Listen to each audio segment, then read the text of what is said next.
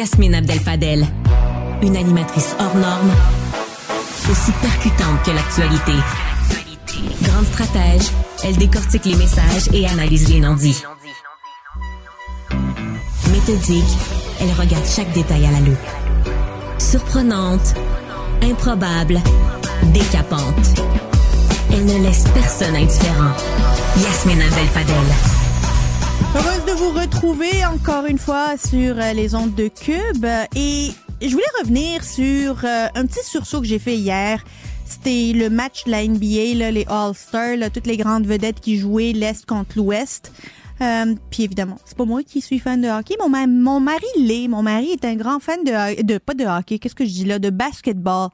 Fait qu'on regardait ça, ça, a pris du temps avant que ça commence. Mais avant que ça commence, il y a eu les hymnes nationaux, et l'hymne national américain et l'hymne national canadien, chanté par nul autre que Charlotte Cardin. Là, j'écoutais ça, fort ému, évidemment. Mais là, c'est juste en anglais. Moi, je regarde mon, mon mari, j'ai dit, ben là, euh, comment ça, l'hymne national est juste en anglais? Et là, m'est venue la- l'idée, la mauvaise idée, d'aller sur le site Internet du gouvernement fédéral pour savoir quelles sont les versions, les versions officielles de l'hymne national canadien.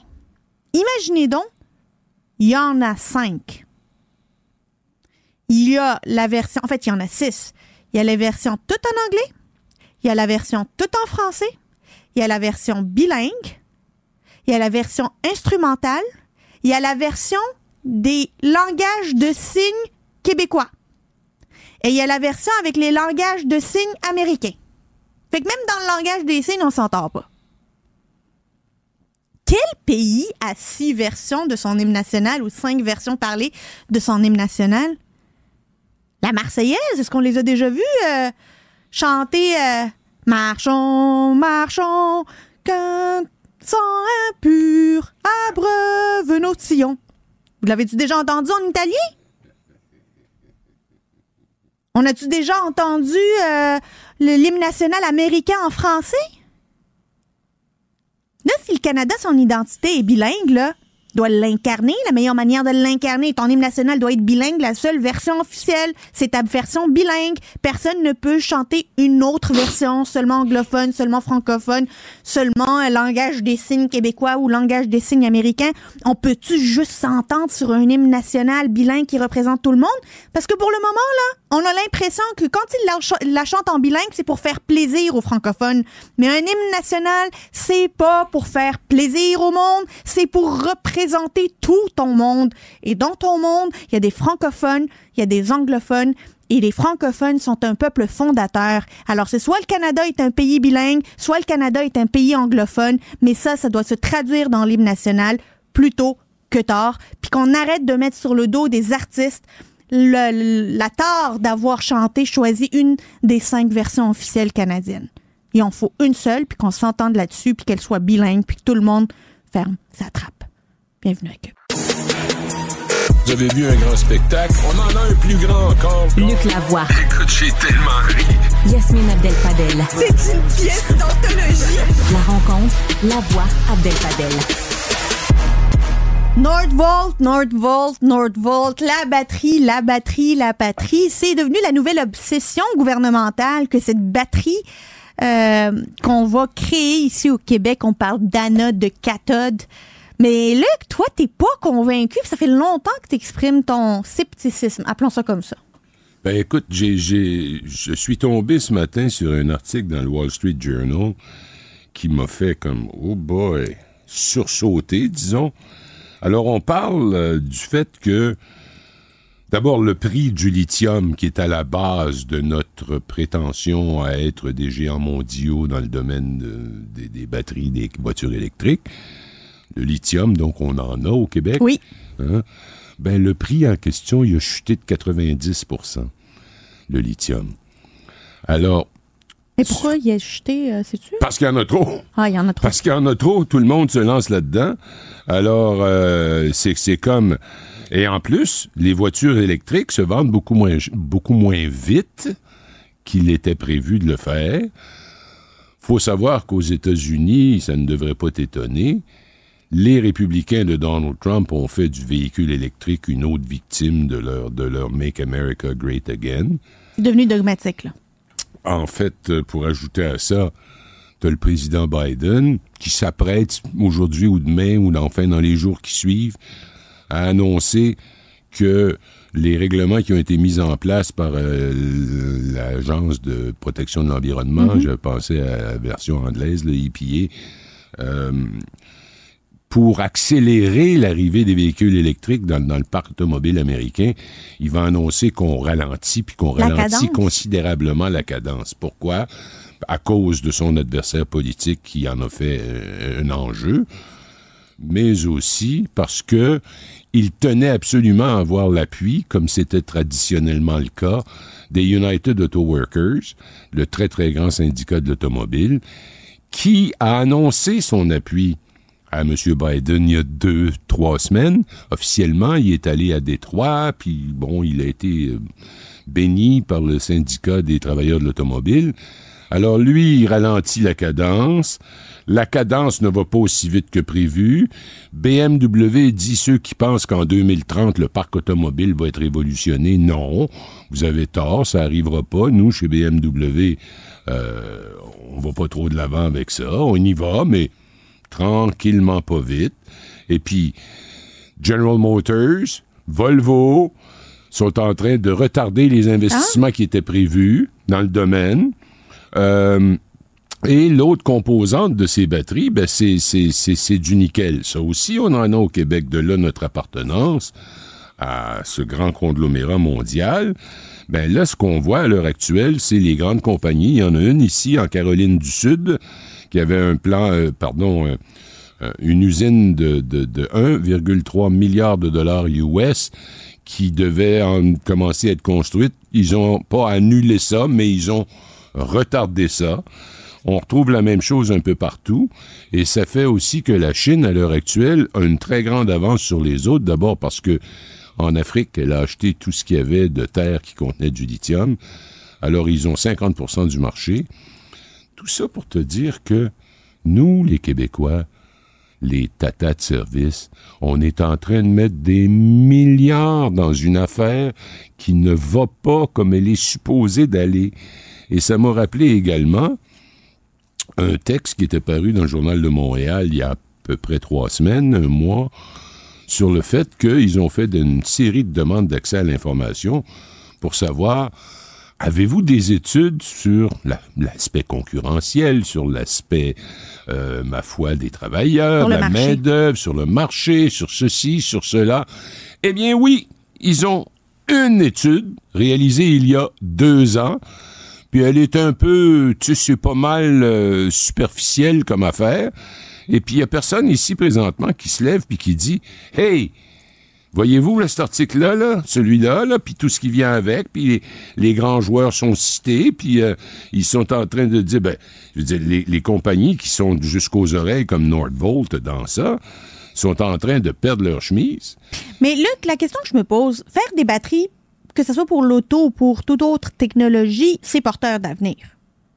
Oui, Perdre la batterie, peu importe l'ingrédient qu'on utilise, si c'est du lithium, il y en a d'autres qui utilisent autre chose. Mais avec une usine de 7 milliards de dollars, tu vas en faire des batteries ever ready avec le lapin qui fait boum, boum, boum, puis qui arrête pas. Tu comprends?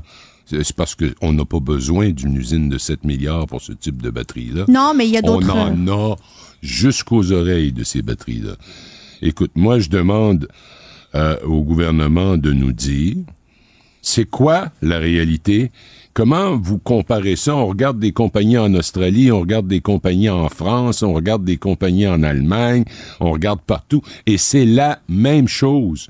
Ils retardent, ils annulent. Il y en a même une qui a fait faillite parce que ils se sont laissés prendre dans cette espèce de dynamique qu'on souhaiterait, j'imagine, parce que pour des raisons environnementales, ce serait mieux d'avoir des véhicules électriques mais ça va pas aussi vite que prévu. Ça va pas aussi vite que prévu, entre autres parce que ça coûte plus cher, une voiture électrique. Euh, mais peu importe les raisons, il euh, n'y a pas seulement le fait que ça coûte plus cher. Les gens qui, disons comme moi, qui, qui va dans ma patrie natale de Rimouski une fois par année, deux fois par année dans ce coin-là, penses-tu que j'ai vraiment envie de planifier mon voyage en fonction de où est le prochain Tim Horton qui, qui s'adonne à nous offrir. Mais toi, tu y crois pas à l'auto électrique. Oui, j'y crois. Absolument que j'y crois. Ce que je ne crois pas, c'est dans l'intervention gouvernementale dans le marché des métaux. Qu'est-ce qu'on fait là-dedans? 7 milliards de dollars? C'est pas tout. C'est pas tout. Ben ça, c'est le prix de l'usine. Nous autres, on met juste un 3-4 milliards dans ça, rien de ben effrayant. c'est, le plus grand investissement public de l'histoire. Ouais. Et, et- et puis nous autres, on, on pense qu'on va réussir à contourner tout ça. Puis en plus, on a donné à Nordvolt une- un passe-droit pour le BAP. Et puis le BAP, ben, il aurait dû avoir lieu parce qu'on est en train également de découvrir ce qu'on aurait dû savoir dès le début, à savoir que le terrain en question est complètement contaminé. C'est un des terrains les plus contam- contaminés dans la, dans la région euh, immédiate là, de la Montérégie. Et même au Québec, là, je pense que parce que c'était Mais ils vont une- devoir le décontaminer avant de construire l'usine. ben oui, mais je suis pas sûr que c'était prévu. Puis qui va la payer, la décontamination? Puis comment on va faire ça? Puis écoute, moi je pense que c'est probablement un des projets les plus douteux. Et là, je me retiens, je choisis des mots doux. Mais là, retiens-toi pas, là. T'as pas l'habitude. Dis les choses comme tu les vois. Louche. Ben écoute, je pense qu'on s'est fait avoir comme des cons. Euh, Je pense que Fitzgibbon puis Legault ont regardé ça puis qu'ils ont eu un high énorme. Si je me laissais aller, mais là je le ferais pas, je te dirais ce qu'ils ont eu comme réaction. Correct, jusqu'à là, tu peux te retenir. Alors moi je Tu y crois pas, non? j'y crois pas. D'abord, je crois pas dans l'intervention de l'État dans des domaines comme ceux-là. Je n'y crois pas. Ça a jamais marché. Puis là, les gens me sortent des affaires. Bernard Euh, Landry? Oui, oui, Pour la, les la jeux quoi, vidéo? a- comme la- ouais, c'est ça, l'industrie. c'est vrai? Ben c'est vrai. Il y a une compagnie qui est venue Ben, il y a. Ubisoft qui est venu. Oui, oui, c'est ça. Puis on construit l'affaire, le, le, le, le grand édifice qui devait être la- le home de, toutes les, de tous ceux qui veulent faire du, de, de, de ce, de ce type de Des jeu vidéo. électronique. Sauf qu'il n'y avait pas de Alors, c'est CGI qui a eu un nouveau siège social quasiment qui lui a été donné. C'est une compagnie, je peux te le dire, qui est assez rentable pour faire ses propres édifices, mais ils sont pas fous. M. Landry a construit une affaire. Puis là, il y a Ubisoft qui était. Ils sont même plus là-dedans. là. C'est CGI qui est là. Alors, c'est à ça que ça a servi. Mais on est content de CGI. C'est une des grandes fiertés du Québec, mais ça s'est pas bâti à coup de subvention par un Pierre Fitzgibbon, le chasseur de faisans, et François Legault.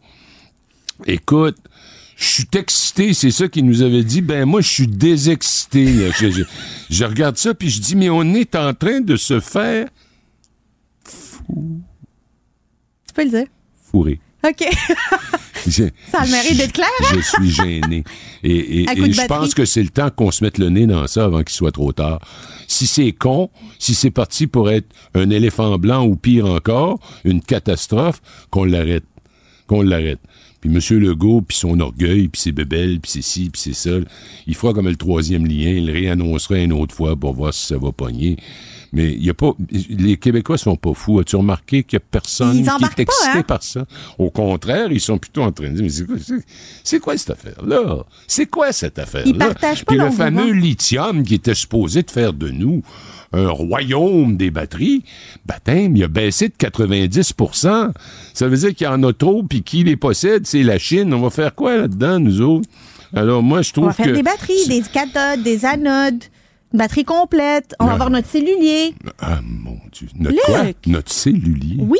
C'est quoi, ça? C'est le cellulier, c'est ça qui lie tout, là, la cathode, l'anode et tous les produits. Ah, je te ensemble. savais pas scientifique, en plus. Écoute, moi je l'écoute, Fitzgibbon, quand tu parles. Toi, tu le regardes, moi je l'écoute. Aimes-tu la chasse aux faisans? Ah oui, j'aimerais ça aller porter bonheur. mes jupes sont il va, il va t'apporter, mais il faut que tu portes des vêtements de l'époque de l'Empire Mais c'est ça que je veux austro-hongrois. porter, moi. C'est, très, très Moi, important. Juste pour les vêtements. Tu y vas? Luc Lavoie, toujours un plaisir, mon ami. Salut. Yasmine Abdel Fadel. Elle traite l'information avec rigueur et efficacité. Une approche fraîchement moderne de l'actualité. On parle de la lettre euh, qui a été publiée ce matin dans Faites la différence dans le Journal de Montréal qui est intitulée La honte du Québec. Euh, C'est à la DPJ qu'elle se trouve. rédigé euh, des mains de Monique Jérôme Forger, ex-ministre du gouvernement du Québec et détentrice d'un doctorat en psychologie. Elle dénonce l'inaction d'Hydro-Québec, de la DPJ dans le dossier de l'aliénation parentale. Elle revient sur les différents témoignages que nous avons tous reçus depuis que l'on a depuis que l'on a publié finalement et diffusé ces reportages sur les femmes dites aliénantes. elle est avec nous, Monique Jérôme Forger. Bonjour. Bonjour, bonjour. Je vous ai lu avec beaucoup d'intérêt. Je vous ai lu avec beaucoup d'intérêt ce matin, là, puis vous avez honte de la DPJ quand une ministre et une ancienne ministre du gouvernement de, de, votre trempe a honte de un filet de protection pour nos enfants au Québec, là. C'est grave, l'heure est grave, Madame Forger. C'est très grave, euh, Yasmine, et je vais vous dire, euh, non seulement c'est grave, mais ce pourquoi je prends la peine d'écrire une deuxième lettre, c'est suite, dans le fond, au travail que vous avez fait, notamment avec l'entrevue du ministre. Et là, je me rends compte que finalement, ça passe et ça ne colle pas. C'est comme si euh, le gouvernement, je suis très étonnée que le gouvernement ne s'intéresse pas davantage à ce dossier-là parce que depuis votre, depuis ma première lettre, j'ai reçu des dizaines de messages encore la semaine dernière, une personne, une femme qui a été blâmée encore euh, parce que c'était elle qui était aliénante. Vous savez, cette nouvelle école-là, elle, elle fait partie, je me rends compte là maintenant, vous savez, cette histoire d'aliénation parentale, là, ça, ça vient d'un nommé Gardner. Ça, là, c'est quelqu'un dans les années 80 qui a publié 41 livres sur 42 lui-même, OK, sa maison d'édition. Euh, et qui a finalement, euh, il y a certains adeptes, mais la majorité, la majorité, Yasmine, des gens sérieux là dans le monde là, rejettent ce concept-là d'aliénation parentale parce qu'ils disent euh, c'est notamment euh, euh, une façon, dans le fond, de déculpabiliser les pères violents, ah premièrement. Deuxièmement, dans le fond, c'est qu'on dit que les femmes font du lavage de cerveau. C'est elles qui sont les méchantes dans tout ça. Et moi, je veux bien qu'on garde le contact avec les pères. Je n'ai jamais été contre ça. Ben au contraire, je pense qu'il faut garder des contacts avec le père. Mais de là à enlever, enlever la, garde à la mère, c'est là qu'est le drame. Moi, que la DPJ fasse du travail auprès des pères et des mères. S'il y a des mères, effectivement, qui sont peut-être exagèrent, parlent contre le père, ce qu'on peut amener une mère à arrêter de faire, notamment. En l'accompagnant. Euh, moi, je, ne comprends pas l'idée dans le moment là, de façon, je dirais, la DPJ le fait de façon presque systématique. C'est ça que je trouve euh, troublant. C'est pas un mot qu'ils aiment beaucoup au gouvernement du Québec. Madame, Madame Jérôme Forger, j'ai une question à vous poser. Est-ce que vous avez l'impression, la même impression que moi, que le dossier euh, qu'on a sorti là sur l'aliénation parentale, c'est plus un dossier qui dérange le gouvernement plutôt qu'un dossier qui alerte et qui préoccupe le gouvernement? J'ai pas l'impression d'avoir de voir une préoccupation pour les mères. J'ai plus l'impression de voir une préoccupation pour l'image publique, puis qu'on va tasser ça, puis on va passer à autre chose.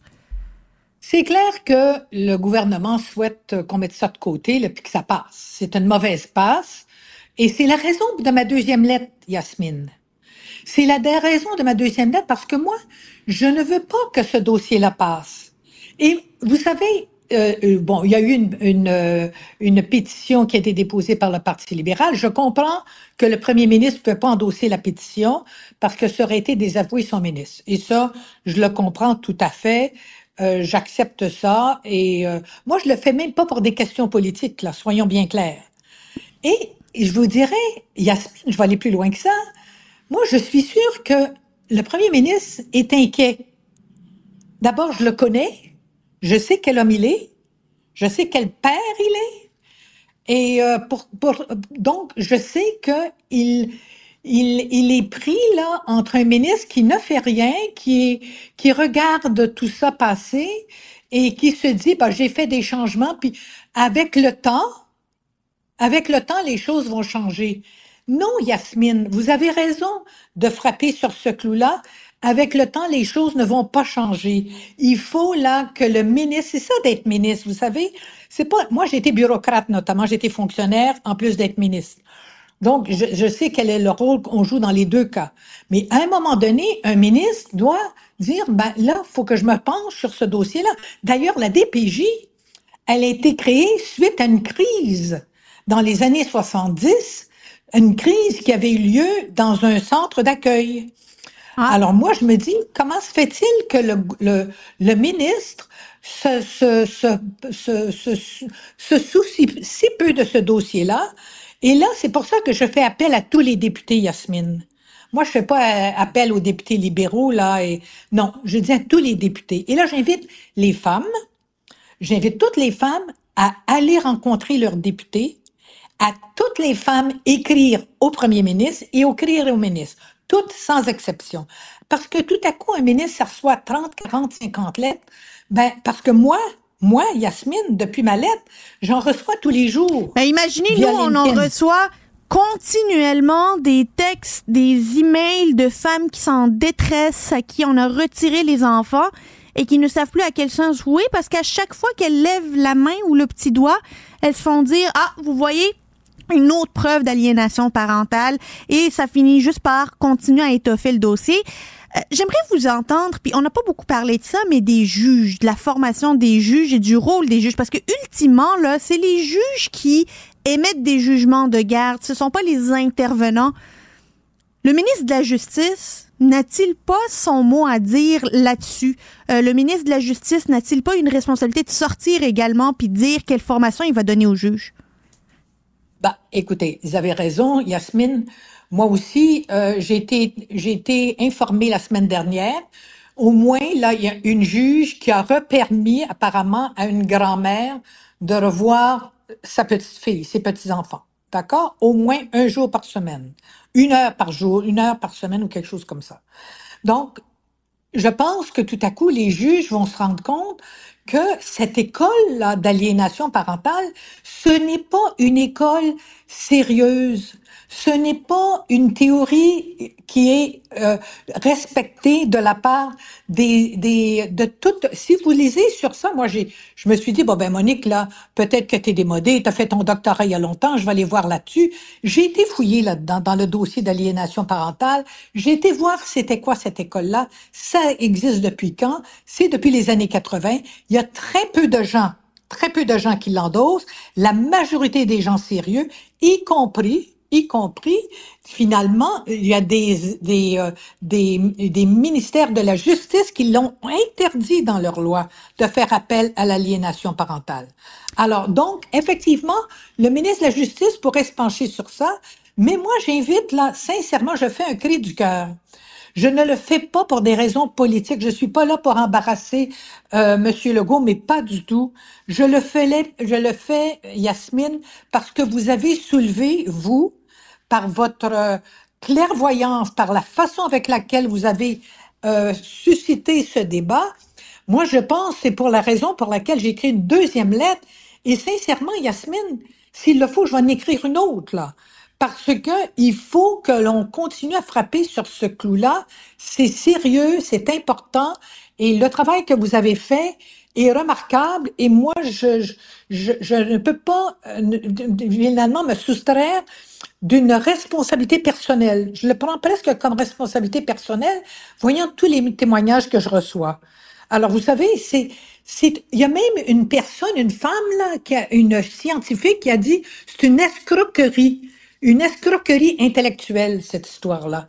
Ben, visiblement, Alors, le gouvernement du Québec euh, l'entend différemment. Imaginez, Madame Jérôme Forger, on a essayé à plusieurs reprises d'avoir Catherine Lemay, qui est la directrice nationale de la protection de la jeunesse. Zéro puis une barre, pas de commentaires, elle vient pas en entrevue, donne pas de nouvelles, pas moyen de la rejoindre. On sait pas ce qu'elle pense, on sait pas sur quoi elle travaille, on sait pas qu'est-ce qu'elle fait. Mais elle sent qu'elle a pas besoin de venir nous en parler malgré le cri du cœur de bien des femmes. Euh, on ne sent pas une urgence au sein du gouvernement de régler cette situation-là pendant que des femmes se font retirer leurs enfants comme mères, comme citoyennes, comme contribuables. J'aurais voulu savoir qu'il y a une DPJ qui a un filet de protection et non un filet d'enterrement des femmes violentées. Je merci pour votre cri du cœur euh, parce qu'il fait écho à ce que beaucoup de femmes pensent aujourd'hui, qu'elles aient des enfants ou pas. On va probablement s'en reparler parce que nous, on va pas lâcher l'affaire ici à Cube. Tout comme vous, Madame euh, Jérôme Forger, on va continuer ce combat-là, puis espérons que on va finir par euh, faire entendre raison au gouvernement. Vous êtes ex-ministre euh, du gouvernement du Québec, évidemment, détentrice d'un doctorat en psychologie. Merci, Madame Jérôme Forger. Merci, Yasmine. Au revoir. Politique, environnement, santé. Sa polyvalence renforce ses compétences. Yasmine Abdel-Fadel, d'elle.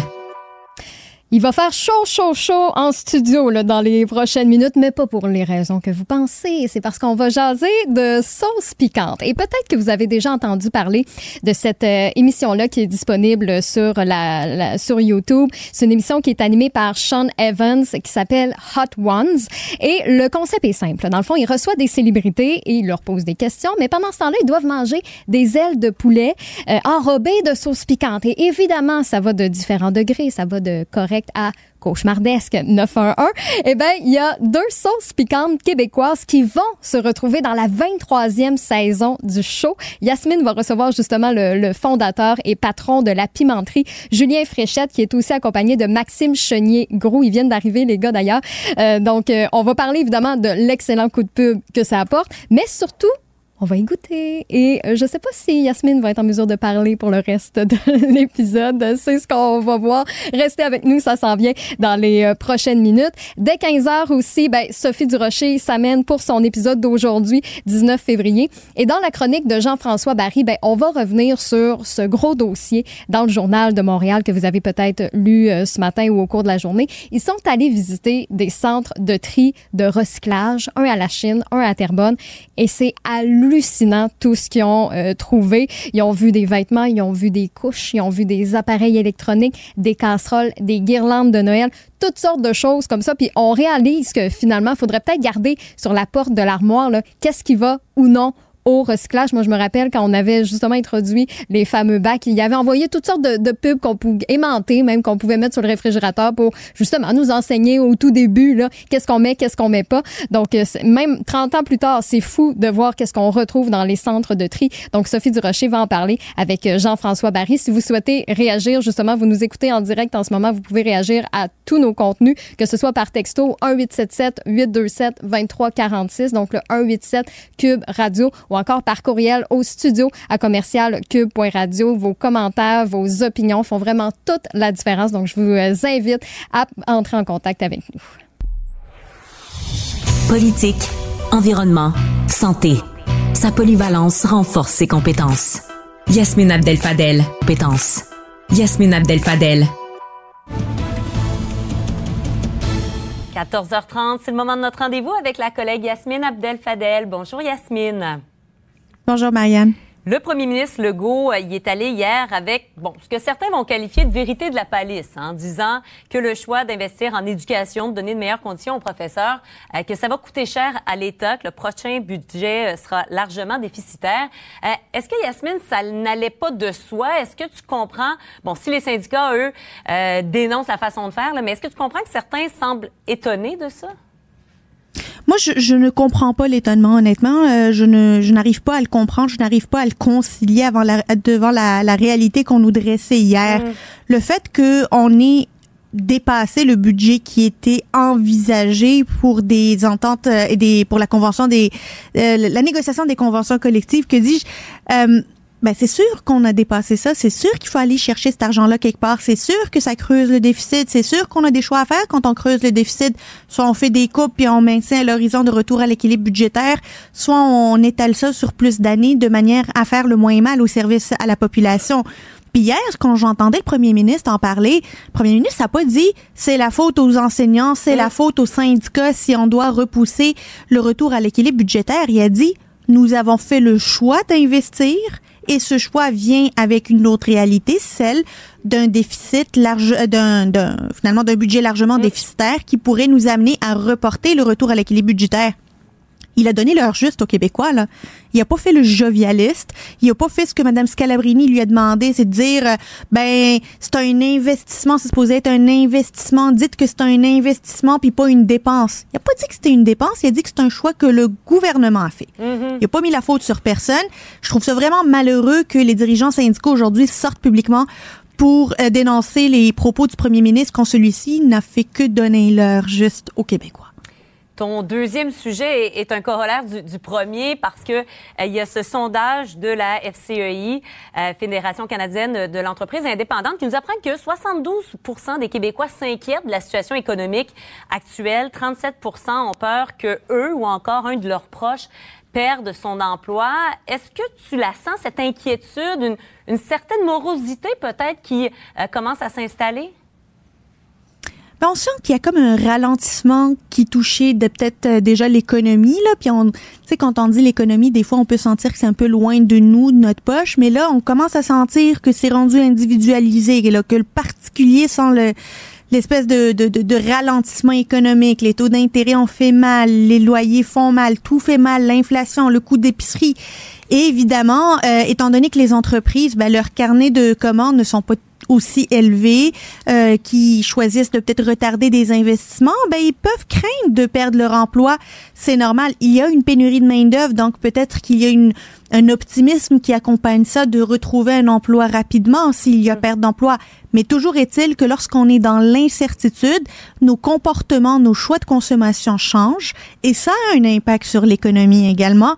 Mais dans ces chiffres, ce qui m'intéressait aussi, c'est de voir que 72% des Québécois euh, ne voulaient plus que le, que le gouvernement investisse dans des grandes entreprises à voir ici Nordvolt, mais qu'il devrait plutôt prioriser les PME. Ça lance un drôle de message sur comment les Québécois ont pris l'annonce historique gouvernementale de 7 mm. milliards de dollars de Nordvolt. Disons qu'ils ne partagent pas l'optimisme et le bonheur que vivent M. Fitzgibbon et M. Mm. Legault. En même temps, notre collègue Mario Dumont euh, arrête pas de nous le dire à quel point, euh, si on veut se payer ces services, euh, ce, système d'éducation, ben ça prend évidemment de, de, argent, de nouvelles richesses que l'on crée. On doit créer de la richesse. Puis c'est vrai que créer de la richesse, c'est attirer des investissements qui viennent de l'étranger. Mm. Des investissements qui s'implantent ici pour plusieurs années. Pas des investissements de un an, deux ans, trois ans, mais pour une dix ans, quinze ans, 20 ans. C'est ça qui va nous permettre de créer de la richesse pour essayer de maintenir les services euh, sociaux que l'on a actuellement parce que on le sait, là, la courbe démographique n'est pas à notre avantage. Fait qu'il faut trouver d'autres moyens de créer de la richesse que juste l'impôt des particuliers. Yasmine, bonne fin de journée à toi. Au revoir. Au revoir. Pour une analyse franche et convaincante, Yasmine Abdel-Fadel. Un entrepreneur euh, du Québec, d'ici, de chez nous, euh, va faire suer plus de 13 millions de téléspectateurs sur YouTube. Deux sauces piquantes qu'il produit vont se retrouver dans la 23e saison de la populaire émission Hot Ones. Là, on s'est dit, on va se pratiquer avant d'arriver à Hot Ones. Je me donne à la science. Je donne mon corps à la science. Je donne mon corps pour qu'on puisse tester ces deux euh, ces deux euh, sauces piquantes là et je suis avec Julien Fréchette fondateur et patron de la pimenterie et Maxime Chenier-Groux fondateur de Good Heat et employé à la pimenterie. Bonjour les gars. Comment, comment c'est vous est venu à l'idée de faire du piment? Tu sais, au Québec, là, ça vient pas avec le piment. Ça ne nous vient pas à l'esprit. Ben, écoute, hein, tu dis ça, puis pour vrai, moi, je me souviens d'avoir à peu près 7 ou 8 ans. Je vois mon oncle qui consommait de la pâte à et du tabasco, qui suait. Puis, je, comme je comprenais pas pourquoi. Et j'ai décidé de le faire moi-même. Et donc, j'ai pris de la, de la directement du tube. Et j'ai pris ça. Et c'est là que j'ai compris la puissance du piment et j'ai été quand même séduit dès le début. Donc, pour moi, pour ma part, ça a souvent, en fait, ça a été dans ma vie depuis longtemps. Max, euh, je sais pas toi, quand est-ce que ça a commencé? Euh, ben moi aussi, assez jeune, j'ai dû avoir 5-6 ans quand j'ai essayé de la Frank's Red Hot ou de la Tabasco pour la première fois. Puis j'ai tout de suite adoré la sensation parce que, on va se le dire, c'est comme un peu une drogue, le piquant. Ça fait vraiment un effet outre que juste la saveur. Puis moi, tout de suite, j'ai été, euh, j'ai été hooked. Ben, moi, je viens d'une culture où on, il nous arrive souvent de manger piquant. Pas tout le temps. Y a, les Tunisiens mangent beaucoup piquant. Pas tout le temps, mais je suis comme un peu habituée. Fait que là, je suis un peu coquille là, aujourd'hui. Je suis comme, oh, donnez-moi donc votre sauce, là, je vais la, tester. Et parce que je ne veux pas mourir toute seule, je vais ah. être accompagnée en enfer avec mon collègue euh, Alexandre Moranville-Ouellette. Je lui ai, euh, je lui ai demandé de venir nous accompagner dans ce test-là. Ouais, et puis je suis honnêtement tellement novice sur le piquant. Là, je suis certain que je vais me faire euh, me faire chambouler complètement par tout ça. Tu vois, là, Es-tu moi, le genre de personne qui trouve que le paprika, c'est déjà piquant? Non, non, non, mais moi, je, moi, je suis le genre de gars qui a commencé à mettre de la sriracha dans ses affaires il y a comme 5 ans. Là, tu sais. Ok. Fait que c'est, je suis en retard, mais je suis dévoué pour la science. Euh, Qu'est-ce que ça représente pour vous, faire Hot Ones? Ah, écoute, c'est la deuxième fois qu'on le fait, donc je dirais que c'est un double accomplissement, mais un triple accomplissement parce qu'au final, ben, c'est deux sauces qu'on a produit pour l'émission. Euh, L'autre sauce, en fait, c'est la sauce de, de Maxime, c'est sa recette, mais on l'a produit pour lui. Et dans le fond, on se retrouve au- dans la même saison de Hot Ones. Puis, euh, ben, c'est un concours de circonstances qui fait en sorte que j'ai connu les sélectionneurs de l'émission Hot Ones qui sélectionnent les sauces. Et puis, ben, euh, je les ai invités à Montréal pour qu'ils comprennent comme qu'est-ce qu'on fait, qui on est et pourquoi, au final, à Montréal, on fait les meilleures sauces piquantes du monde. et, euh, et puis, Max m'a de- m'a demandé est-ce que je pourrais faire goûter à ma sauce? Puis, parce que c'est ça. Moi, c'était vraiment une situation de right place, right time, là, où ce que c'est incroyable. Euh, tu sais, je pars vraiment d'un gars dans sa C'est cuisine. là, là, ouais. la queso sin queso, là, fromage sans fromage. Ouais, c'est ça. Fait que, tu sais, c'est vraiment, moi, ça, ça fait comme quatre ans que je faisais de la sauce un peu de façon amateur. Euh, j'ai commencé à travailler à la pimenterie en juin 2022. Puis c'est vraiment grâce à Julien qu'il a pu me plugger avec les gars de Hot Ones pour pouvoir faire goûter ma sauce. Puis je savais que je détenais un produit qui était vraiment unique, qui ressortait du lot des sauces piquantes, parce que c'est aussi comme presque un condiment autre que Ouais. une sauce piquante. Donc, euh, pour vrai, moi, ça représente comme tout un accomplissement de, ma- de toute ma vie euh, en tant que hot sauce maker là, pour euh, cette sauce-là. C'est incroyable. Puis là, avant de rentrer en onde, je vous demandais comment on va goûter ça. Je vais-tu chercher des cuillères? Puis vous m'avez dit, ben, finalement, c'est un peu comme de la tequila, là. oh oui, non, on, va y aller directement euh, comme Ah oui. ça sur, Sur le dos de. sur, le, ouais, sur, sur le dos de la main. Puis on puis commence avec queso sin queso. Voilà. Ouais, idéalement. Tu t'en viens, Alex? Je Oui, veux- je vais me déplacer. Regarde-moi bien aller. Juste faire attention, là, des fois, ça peut vraiment couler rapidement, mais celle-là est un peu, euh, c'est un peu moins pire. C'est la fruit défendue que c'est dangereux. J'en ai-tu trop mis? Non, non. Ça Bon. va. Puis Là, fait que là, si on fait le Hot Ones, donc toi, tu dois prendre la sauce, puis après ça- après ça, moi, donc, je dois te poser des questions, ça. en fait, c'est ça? Vas-y. Alors, on fait ça. Un. Cheers. Cheers! Ah, ben c'est vrai que c'est bon. C'est excellent. Comme, Merci. comme tu dis, comme un condiment, sans condiment. hein. C'est Hey, vraiment. C'est vraiment Fait- excellent. Est-ce que tu as du fromage là-dedans? Non, c'est ça. C'est dans le fond, là, l'ingrédient euh, étoile là-dedans, c'est la levure alimentaire. C'est vraiment un ingrédient qui est très connu dans la cuisine végane. Moi, étant végane, euh, j'ai tout de suite vu qu'il y avait une opportunité pour faire quelque chose avec cet ingrédient-là. C'est ça qui donne le gros côté umami, euh, crémeux. euh, tu sais, c'est, c'est vraiment, il n'y a rien qui, qui goûte comme ça autre que du fromage, là, évidemment. Sur des nachos, là. Honnêtement, Ouais. c'est vraiment bon. Pico, euh, ça, ça pico pique, de mais c'est bon. C'est pas, ça pique pas tant. Non, c'est pas honnêtement pas si t'as, une meilleure tolérance que tu, que tu penses, peut-être. Eh, t'es- Peut-être, T'es peut-être. peut-être prêt, en fait, à passer euh, au fruit défendu. Ben, peut-être. Est-ce que les étiquettes vont être en français sur l'émission Hot Ones aussi? Est-ce qu'on Ah est ben- présenté comme ça? Ben, en fait, t'as le nom, la pimenterie euh, dessus, ça qu'on ne change pas, on l'anglicise pas, mais euh, pour qu'ils comprennent quand même le, le jeu de mots, c'est The Forbidden Fruit et Mhm. non euh, le fruit défendu. Euh, mais ou sinon, pour le reste, c'est c'est vraiment identique. Identique. C'est la même composition de, de recettes, c'est le même piment. C'est quoi la différence entre les deux? Un monde de Ouais. différence en fait. Ça c'est une sauce piquante euh, ben, comme Max a dit au fromage tandis que là on est vraiment sur une sauce piquante classique fermentée sur un assemblage d'à peu près huit piments différents qu'on fait fermenter pendant minimum euh, deux mois. Et euh, donc, tu sais, t'as du, du cayenne, du habanero, du habanero chocolate, du ghost pepper, euh, du scorpion. Et, euh, et donc, on mélange tout ça et puis on laisse le piment faire le travail. Fait, que, honnêtement, y il y a a... un marché pour ça au Québec? Ah, définitivement. Ah oui.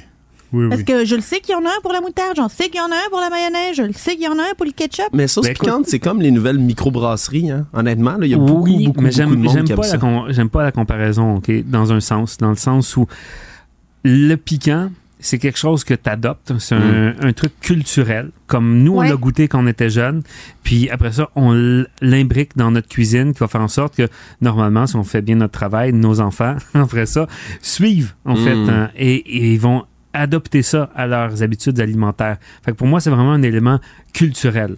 Euh, tandis qu'avec la microbrasserie, il y a eu vraiment, tu sais, il y a encore un buzz avec comme les différentes sortes. C'est ça qui a, qui, a, qui a ouvert. Tandis que le fait de manger piquant, c'est un phénomène Mm. qui est nouveau carrément, qu'on a adopté. Et donc, on, nous, on croit qu'il est là pour, pour rester. Puis de toute façon, on le voit aussi avec les gros joueurs comme McDo qui ont euh, du habanero puis du ghost sur leur menu. vrai?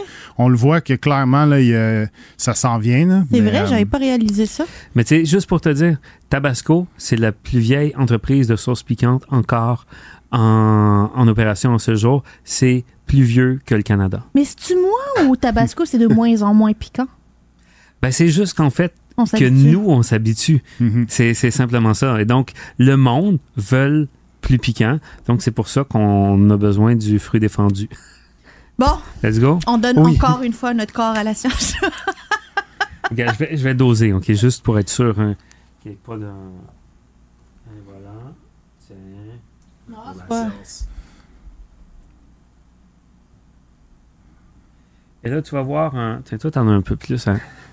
Ah Mais je, ouais. je vais le faire avec vous en même Ben temps. oui, Alors, ben Ben oui. aussi, ben là. oui. On fait un shooter tous ensemble ou on le fait pas? À la guerre comme à la guerre. Là, ça, ça va venir juste avant, si je ne m'abuse, la très fameuse C'est de juste bombe avant sur l'émission. Exactement. Exact. Oh, C'est ok, la sauce c'est qui fait mourir tout le monde. Non, c'est même pas... Il y a, Ah, d'autres pire. choses après de bombe. OK, Bon, mais... Cheers. cheers. Cheers.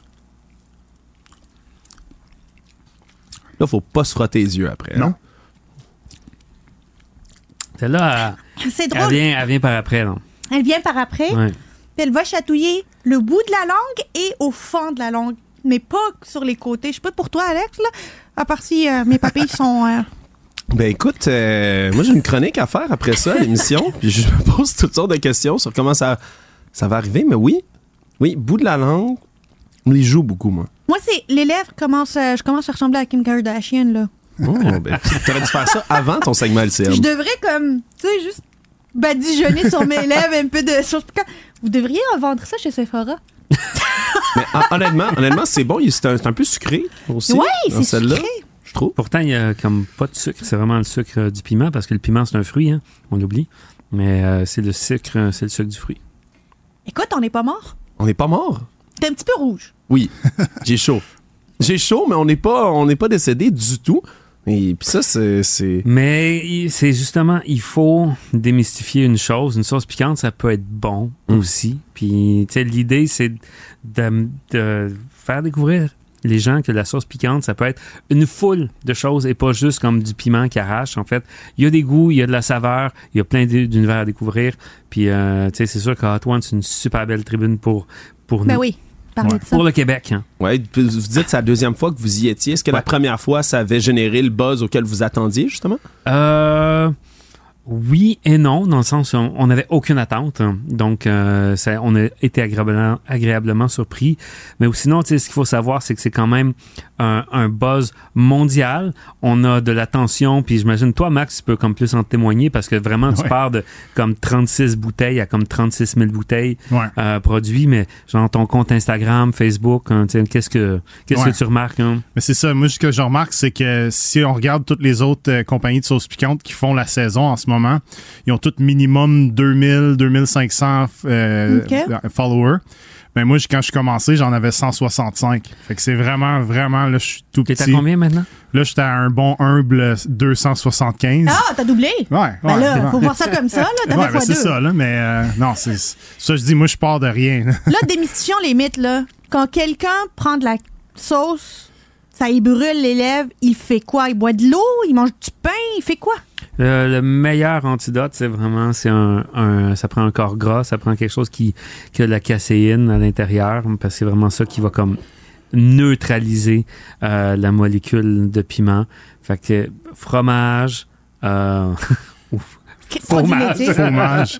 ou euh, non, mais du lait de coco, lait. euh, ça l'embarque là-dedans sans avoir de caséine. là. Fait que des, un corps gras en général, mais moi, je trouve que ça fait juste être un pansement. Puis ultimement, c'est le temps là, qui est la vraie solution. Oui. Parce que tu vas prendre euh, ton produit laitier, puis tu vas souffrir après, là, ça revient. Mais dans Hot Ones, là, ils ont comme un push-push, tu sais, de. euh, un push-push de coiffeur, là, avec lequel ils te mouillent les cheveux, mais il est rempli de lait, puis le monde, tu push-push ça dans la bouche. Ouais, Oui. ou du jus de citron, du jus euh, de tout ce qui est euh, plus acide aussi là. C'est peut-être ça l'aide, mais encore là, moi je trouve que c'est tout euh, éphémère. Ouais, non, exact. Euh, c'est comme, comme une peine d'amour. Hein. C'est- Il y a, y a que le temps qui, qui y a que le temps qui règle la, la situation. Moi, j'ai une question, les gars. Avec votre expérience de sauce piquante, là, à ce point-ci, Mm. y a-t-il encore quelque chose qui est trop piquant pour vous? Y a-t-il encore quelque chose que vous avez pris puis que Ah. c'était, c'était aïe aïe? Ouais, définitivement. Définitivement. M- Moi, même si je fais de la sauce piquante, genre, je mange piquant à chaque jour, mais je, tu je connais ma limite, je connais mon fun, puis je reste dans ma zone de confort qui est, On dirait que qui tu est nous plaisante. parles de potes. Tu. Je connais ma limite, je connais. Non, mais c'est, c'est- Ben, exactement. Il y, a, il y a cet aspect-là. Mais pour moi, c'est, c'est quelque chose aussi qui, qui goûte bon. Euh, si tu t'en mets dans un plat, mais tu veux mettre quand même le bon dosage pour faire en sorte que ça, ça Relève. relève, mais que ça masque pas. Ouais. tu sais. Le One Chip Challenge, là. Oui. C'est cave ou c'est intelligent pour aider le monde à mieux supporter la. Non, c'est cave parce que c'est plein d'extraits, c'est sec, fait que ta salive active juste le, le piquant. C'est pour l'avoir fait deux ou trois fois c'est assez épouvantable. tu, tu sais, c'est tellement rough là, ça, c'est juste de la douleur là. Ça, c'est, il y a aucun goût, il y a aucun côté gu- gustatif de la chose. Là. Ok, vous n'êtes pas dans ce, dans ce, ce On n'est pas du tout, en tout cas moi personnellement, dans cette mouvance-là de comme de me brûler pour me brûler. Non, c'est ça, Nous, moi non plus. En tout cas, moi, ma- notre philosophie, c'est euh, il faut que ça goûte bon d'abord. Il faut donc avoir une balance entre les, entre les aromates, entre, le, entre les piments, entre, euh, entre le, le vinaigre. Tu sais, c'est- tout ça est un, un équilibre. C'est ça le nom de ma compagnie. Moi, c'est Good Heat, fait que bonne chaleur. Fait que c'est sûr qu'il faut que ça goûte bon en premier, puis après, ça, il y a la chaleur. Ben, commençons à ça. Julien, je vais te demander pour la sauce de Maxime de me donner une recette à utiliser avec ça. Là, maintenant? Là, là. Ah ouais. avec quoi wow. tu le mangerais? Euh, ben, écoute, euh, avec n'importe quoi où tu mettrais du fromage, donc d'habitude. Donc, je Des dirais- nachos? Dans un, ben, une nachos, définitivement. Ou- oui, oui, oui. Ouais, ouais, c'est clair, c'est clair. Si tu mets, mettons, si tu avais l'habitude de mettre, mettons, du parmesan, c'est comme oui, donc ça, ça va être bon. Euh, hamburger, chili. Euh, mais tu sais, il faut vraiment l'avoir comme une sauce qui va substituer le, le fromage, effectivement. Ou même aussi euh, backer le goût du fromage. J'ai beaucoup de gens qui vont, qui c'est des grands consommateurs de produits laitiers, qui vont me dire que c'est un bel ajout à, oui. à un plat avec du fromage déjà, parce que c'est aussi un côté umami là, qui est pas à négliger. Ben, moi, j'aime beaucoup dans ma lasagne rajouter un peu de tabasco, là, Ouais. dans ma sauce pour la rendre un petit peu juste. ça- ça qu'elle me serait donne pas un petit fou. clin d'œil, Ça ça serait serait, bon dans Ouais. une lasagne, ça, Ouais. rajouter ça.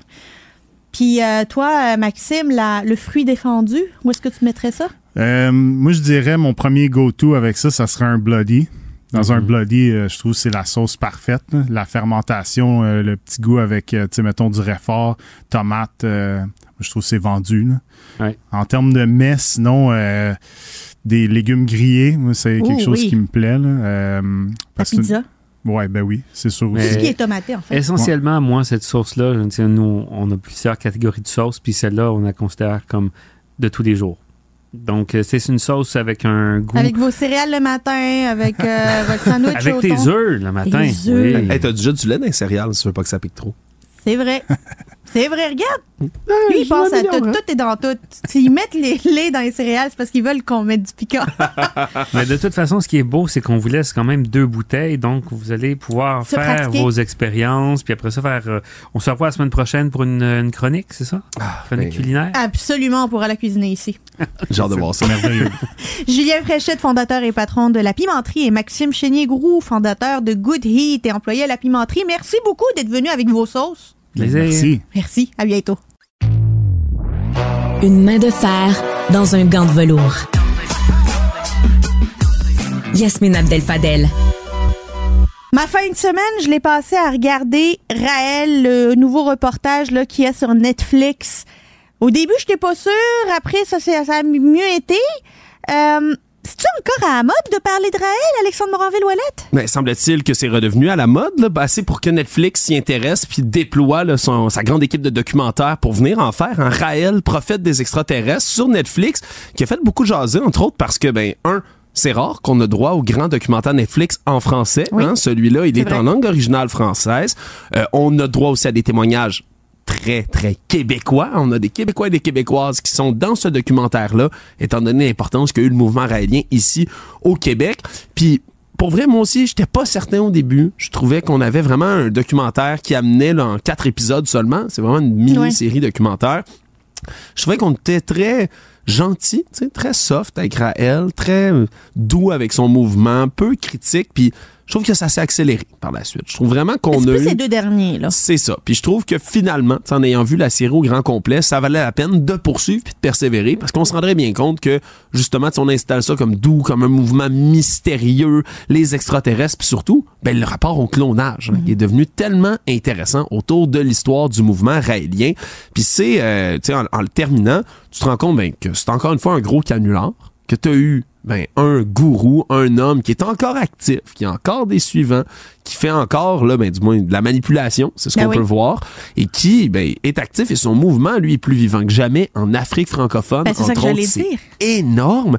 Et c'est un mouvement ben, qui s'est qui s'est perpétué dans le temps, même si il ne s'est que déplacé. Ben, la seule chose qui a cloné, c'est son arnaque. Ben voilà, c'est c'est- c'est le Il a meilleur cas de le dire. cloner quelque chose, c'est l'arnaque. oui, puis c'était intéressant parce que honnêtement, tu sais moi je suis trop jeune pour avoir vécu, tu sais le, le gros du mouvement raélien par exemple là, quand ici au Québec, Ouais. quand ça ça buzzait beaucoup puis que les gens s'inquiétaient puis qu'on parlait de clonage puis de tout ça. Euh, puis je trouve que c'est un beau récapitulatif qui nous permet de voir non seulement ben toutes sortes d'images d'archives, mais aussi ben, tu sais du journalisme québécois à son meilleur. Le Brigitte McCann avec Chantal Poirier qui infiltre le mouvement raélien. C'est un documentaire qui a fait le tour du monde, là, ce reportage-là. Ben oui. Ils ont été sur les gros plateaux à CNN. Notamment américain, oui. ben oui, puis on l'oublie, tu sais, grand produit de journalisme québécois qui s'est fait à cette époque-là. Puis vraiment, comme tu le dis, tout ce qui a cloné, c'est son mouvement. Ben oui. Puis c'est comment aussi, à une époque sans réseaux sociaux, là, moi, c'est vraiment ce que je vais retenir dans Ah ce ouais, documentaire-là, comment un homme a manipulé les médias, mais d'un bout à l'autre, pour être capable, puis quand je dis manipuler, c'est pas nécessairement qu'il bernait les médias, mais il les a utilisés d'un bout à l'autre pour être capable d'accomplir ce qu'il voulait. Puis ce qu'il voulait, c'était quoi? C'était d'être célèbre, cet homme-là. C'était qu'on l'adule. Il a essayé de faire de la chanson, il a essayé de faire de la politique, puis ensuite, il est devenu un gourou de sec quand les deux Il autres choses n'ont même pas d'être fonctionné. euh, course automobile, là. Exactement, c'est un coureur automobile et vraiment, Yasmine, c'est un, un documentaire qui vaut la peine d'être écouté. On peut peut-être même se laisser sur un extrait pour donner l'eau à la bouche aux gens à la maison de l'écouter. Donc, Raël, prophète des extraterrestres sur Netflix, ça vaut la peine. Écoutez-le en français, c'est rare qu'on peut faire ça. Vous avez donc vu un extraterrestre Il n'y a pas que les enfants qui croient que E.T. existe. qu'est-ce que je vois? Un objet dans le ciel. Une onde Nous sommes une organisation mise en place par un messager, Là, messieurs, voici Raël contacté par des extraterrestres. sont ceux qui nous ont créés. C'est euh, faut croire qu'il y a encore du monde qui croit à ça puis qui croit aux extraterrestres qui vont venir grâce à Raël, euh, ce euh, cet homme qui n'a réussi dans rien d'autre que de s'entourer de personnes très crédules.